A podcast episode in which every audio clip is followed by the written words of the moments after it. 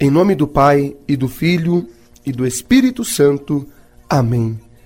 Que a paz esteja na sua casa, no seu trabalho, no seu carro. E que o Senhor esteja com você hoje, te guiando em todos os seus caminhos. Chegou a hora de você que está aí sofrendo escolher o caminho certo. E eu te digo: provai e vede como o Senhor é bom. Feliz o homem que encontra nele o seu refúgio.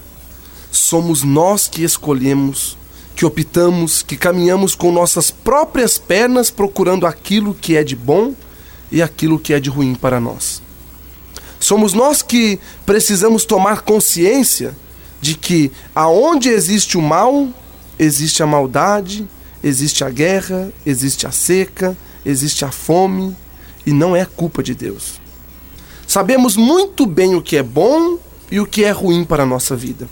Não culpe a Deus aquilo que você não fez de bem, nem a Deus e nem as pessoas, se você não tem coragem de fazer diferente. Tem coisas que começamos num caminho errado. Como uma pessoa pode ser feliz, pode ter futuro, se não tem o mínimo de vontade de mudar? O fato é que Deus nos criou para sermos felizes. E quando é que eu não aceito ser feliz? Quando eu mesmo escolho para a minha vida aquilo que eu sei que vai ser ruim. A escolha é sua. Nós escolhemos nossos caminhos. A vontade de Deus é que deve prevalecer, meu irmão.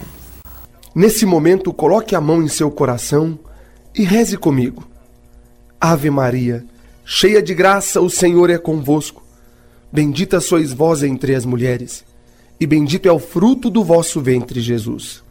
Santa Maria, Mãe de Deus, rogai por nós, pecadores, agora e na hora de nossa morte. Amém. Então, agora, neste momento, o Padre quer abençoar a todos os que estão sofrendo em casa, no leito de um hospital, aonde quer que você esteja agora, você que está enfermo.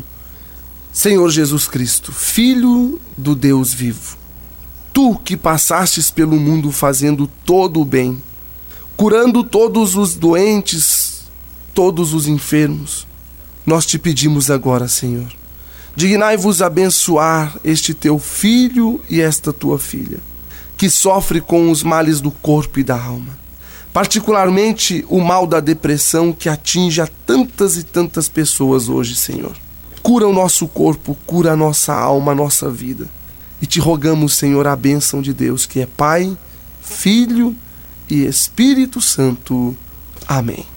Receba já um grande abraço do Padre Alessandro.